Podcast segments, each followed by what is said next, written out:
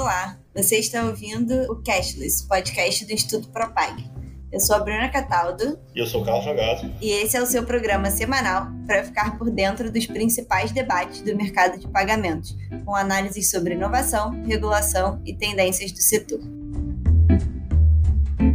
Olá, bem-vindos a mais um episódio do Cashless. Tudo bem, Ragazzo? Bom, Bruna. Tudo certo.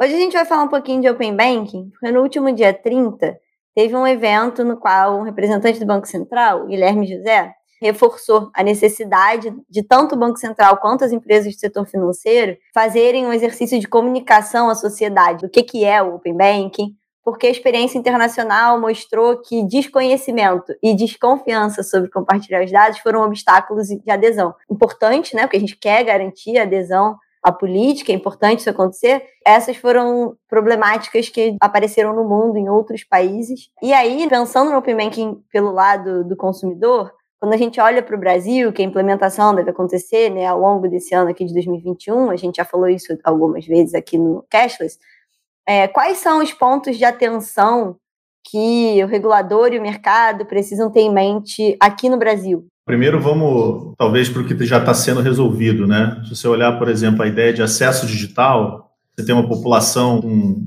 o aparelho com planos de dados, isso já está se resolvendo. É óbvio que ainda tem o 5G para entrar, mas o que você vê é um crescimento muito vertiginoso no acesso digital. Mas, por outro lado, letramento digital já é um pouco mais complicado. Letramento, a ideia é você saber usar a internet, você saber usar esses aplicativos, então, tem um número grande de pessoas que têm acesso, mas não necessariamente sabe usar, e menos ainda sabe usar de forma sofisticada.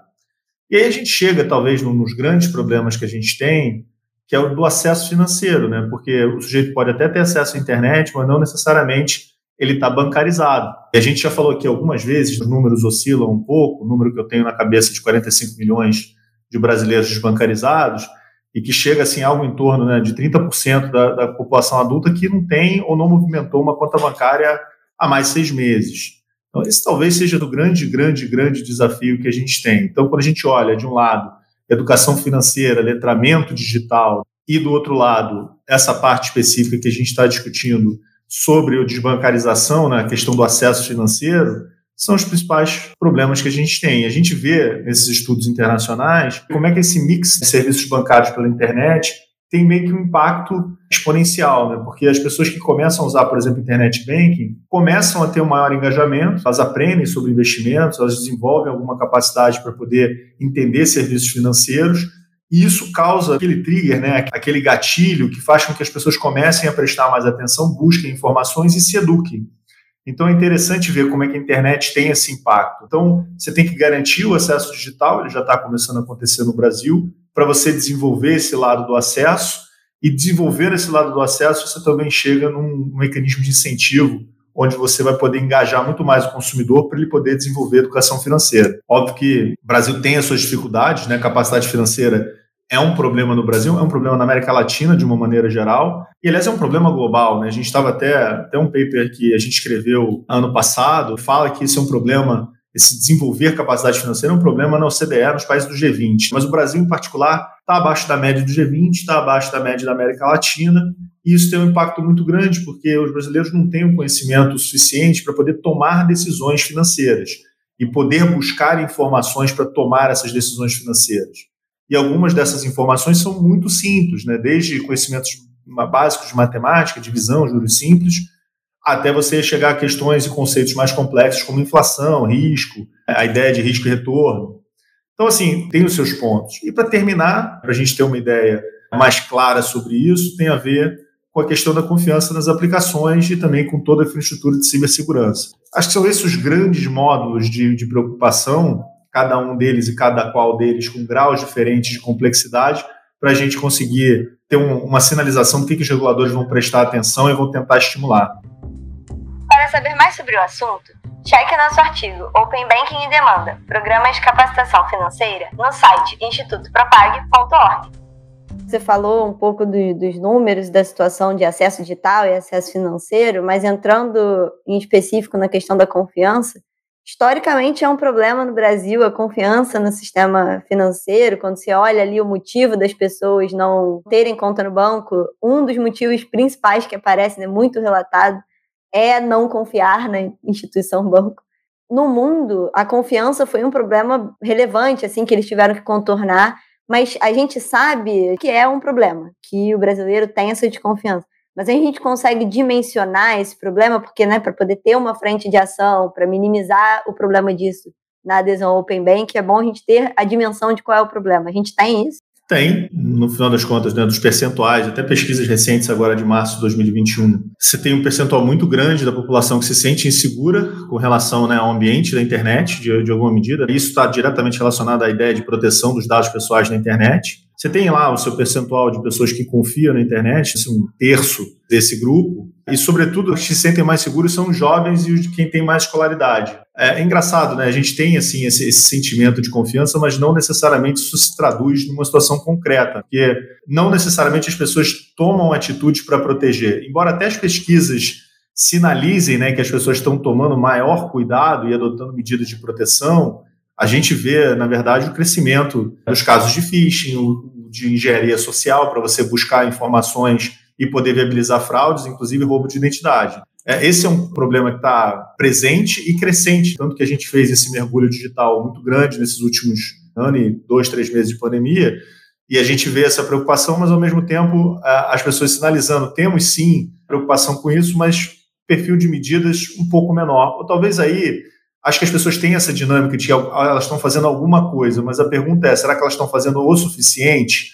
Será que de fato elas estão recebendo a informação também para poder fazer as medidas protetivas para garantir que você não vai ter um problema de phishing, para garantir que você não vai ter é, um problema de roubo de identidade? Acho que esses são pontos bem sensíveis que as instituições financeiras vão ter que lidar nos próximos anos. Eu não, tem, não tenho dúvida sobre isso. Tanto que você vê até o, crescimento das ofertas de produtos de cibersegurança. Você vê startups sendo desenvolvidas nessa área, você vê um crescimento até na oferta de serviços, porque as pessoas estão começando a se conscientizar. Né? Tem um encontro de oferta e demanda aí começando a acontecer correlacionando aí com o Open Banking, até com a própria fala né, no evento, o Open Banking ele parte do pressuposto que você tem que consentir o compartilhamento de seus dados. Então, um cenário não ideal é o que a pessoa ela se preocupa a ponto de não consentir, mas não o suficiente para de fato se proteger. O fato também da gente saber dados e informações sobre qual é o perfil de pessoas que talvez precise de um engajamento maior pode facilitar as tais medidas de incentivo. Vai falar, ah, não, o mercado e o regulador têm que incentivar as pessoas e explicar do que se trata o Open Banking e por que, que é bom aderir, alguma coisa nesse sentido. A gente sabe que, assim, ah, o jovem já está mais preocupado, o idoso menos, com quem que é o problema de acesso, com quem que é o problema de confiança. É um mapeamento interessante de se ter e certamente necessário para uma agenda como o Open Open Banking, que está no centro dela, poder avançar. E aí, uma situação mais específica ainda dentro disso, né? A gente falou um pouco aqui de forma geral, no mundo, um dos públicos-alvos de destaque do Open Banking foram as empresas, em especial as pequenas empresas. Então, alguns dados mostram que as fintechs, em especial, desenvolveram produtos de Open Banking voltados para a pequena empresa. E aí existe um diferencial no tratamento dessa questão de como que faz para a empresa aderir, o perfil das empresas influencia na adesão? Como é que é essa situação, pensando não de forma geral, mas nesse público específico, que no Brasil tem muito a ganhar, né? Se entender e se aderir, mas precisa passar por esse processo. Ah, o primeiro ponto é saber que tem essa expectativa relativamente especial com relação a pequenas e médias empresas e até MEI, né? A gente tira essa expectativa lá da experiência do Reino Unido. A gente viu que, em alguma medida, teve um impacto muito grande o Open Banking nesse perfil específico de empresa. E aqui no Brasil a gente tem a expectativa também de que essas empresas sejam favorecidas porque elas têm uma visão negativa a respeito do sistema bancário tradicional. Em pesquisas que vieram desde 2018, até vem melhorando, né? a gente tem que dar todas as informações, mas ainda assim você tem uma percepção de um número bem grande de pequenas e médias empresas negativa a respeito do sistema bancário tradicional. Então, por que isso? Primeiro, ela que paga o spread mais alto. Tem as suas justificativas para isso. A própria natureza da demanda, mais curto prazo, maior volatilidade, com menor perfil de garantias para você poder apresentar, coloca um grau de risco maior. Então você naturalmente já sabe que isso provavelmente vai levar uma taxa de juros um pouquinho como categoria mais alta. E isso acaba comprometendo o orçamento das empresas. Quando você olha né, as taxas de juros e faz as diversas comparações entre perfis e tamanhos de empresas, você vê lá as pequenas, o MEI lá em cima, pequena e média lá em cima, junto até com pessoas físicas. Então você sabe que é um grupo que vai ter dificuldade para isso. Então, justamente o OpenBank vê essa dificuldade e nesse tamanho de spread, né, uma oportunidade. Então, quando a gente olha lá para fora e vê o que está surgindo na Inglaterra, você vê uma série de produtos que estão focados em gestão de finanças, para você conseguir capacitar e reduzir custos. Então, você vê parte de controle de fluxo de caixa, educação financeira, contabilidade, inteligência. Tem um outro bloco que também está mais focado para portabilidade, para você trazer clareza né, do que, que tem produtos mais adequados, com taxas mais vantajosas, para você poder fazer as comparações. E aí, talvez, é, a grande expectativa de todo mundo, os produtos de crédito, para você conseguir trazer aí um crédito mais personalizado e, em alguma medida, se espera também mais barato. Por que isso? Que, em tese, com essas informações, você vai conseguir fazer uma análise de crédito mais eficiente e você vai fazer um fluxo burocrático para o acesso a crédito mais rápido. Então, no final das contas, você está olhando para uma circunstância onde você reduz o custo de oportunidade dos empreendedores que deixam de poder ter um tempo enorme dedicado a só você conseguir ter dinheiro para poder movimentar e poder gerenciar teu fluxo de caixa, é, e você consegue botar mais foco no que você precisa fazer, que é o seu negócio base. É bem interessante ver como é que isso eventualmente vai acontecer, e aí você tem todas as dificuldades que vão surgir a partir disso, mas o interessante é que já existem sinalizações bem interessantes lá de fora, tanto que a gente vê mais de 200 produtos de score de crédito resultantes do Open Banking na Inglaterra, um grande número, volta de 50 produtos de crédito né, ofertados por fintechs também decorrentes do Open Banking. Então você vê ali uma série de circunstâncias que são interessantes. Agora, tudo isso depende, e aí vem a, a vírgula né, para o Open Banking pré-PME no Brasil, desse grau de digitalização. A gente sabe que as empresas pequenas, até por conta do tamanho, vão ter essa dificuldade vai ser um processo não tão simples assim, que está em andamento, impulsionado também por conta da pandemia, para que eles possam se digitalizar. O Open Banking é um elemento de digitalização, ele é um fenômeno regulatório que depende de digitalização. Isso pode vir a ser um gargalo no Brasil. A gente pensa, o Brasil é um país passando né, por um processo de digitalização, não está completo, longe disso. Então, a gente está avançando em um processo que está caminhando ainda aqui no Brasil, mas a gente vê que isso não foi exclusivo de países com o perfil do Brasil. Isso aconteceu, esse grau de dificuldade, com todos os problemas que a gente falou aqui. Em algum grau aconteceu na Europa, que é onde, o Reino Unido especificamente mais, mas a Europa que é onde avançou bastante o Open Banking. Em um menor grau na Ásia, porque aí o perfil é outro, mas em um perfil mais parecido com o nosso até de Open Banking, teve essa dificuldade também.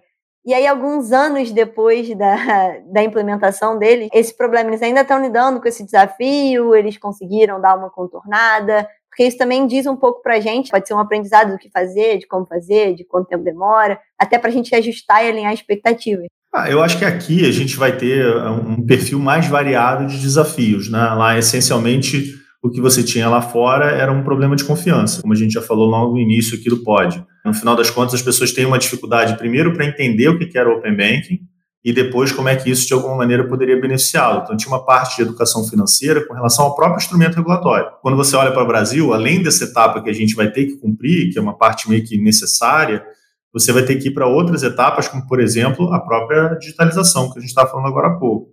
Então, acho que, sim, é muito importante a gente olhar para fora, porque no início foi um movimento devagar na Inglaterra. A gente está falando de resultados mais significativos agora, em 2020, mas um processo que começou em 2018, então ele teve seu tempo de maturação. Ele não é que nem o Pix, que gera um resultado imediato, como a gente viu no Brasil, né, quantidade enorme de pessoas já com suas chaves cadastradas, já fazendo operação, do cenário é totalmente diferente, provavelmente. E eu acho que tem essa primeira etapa, que é uma etapa educacional, e olhando lá para fora, essa etapa acabou sendo feita, tanto que eles tinham pesquisas tentando identificar de alguma maneira, né, onde é que estava. No final das contas, até em maio de 2019, mais de dois terços dos clientes de bancos financeiros, né, varejistas, não sabiam o que era o Open Bank, então você sabia que você tinha que endereçar esse tipo de problema para você conseguir fazer com que o, o instrumento regulatório funcionasse. E parece que isso está começando a acontecer lá, o ano de 2020 talvez seja a maior evidência disso importante a gente comentar que nesse processo a gente espera que os nossos ouvintes estejam terminando de ouvir o Cashless sempre um pouco mais preparados para entender e tomar decisões sobre o Open Bank.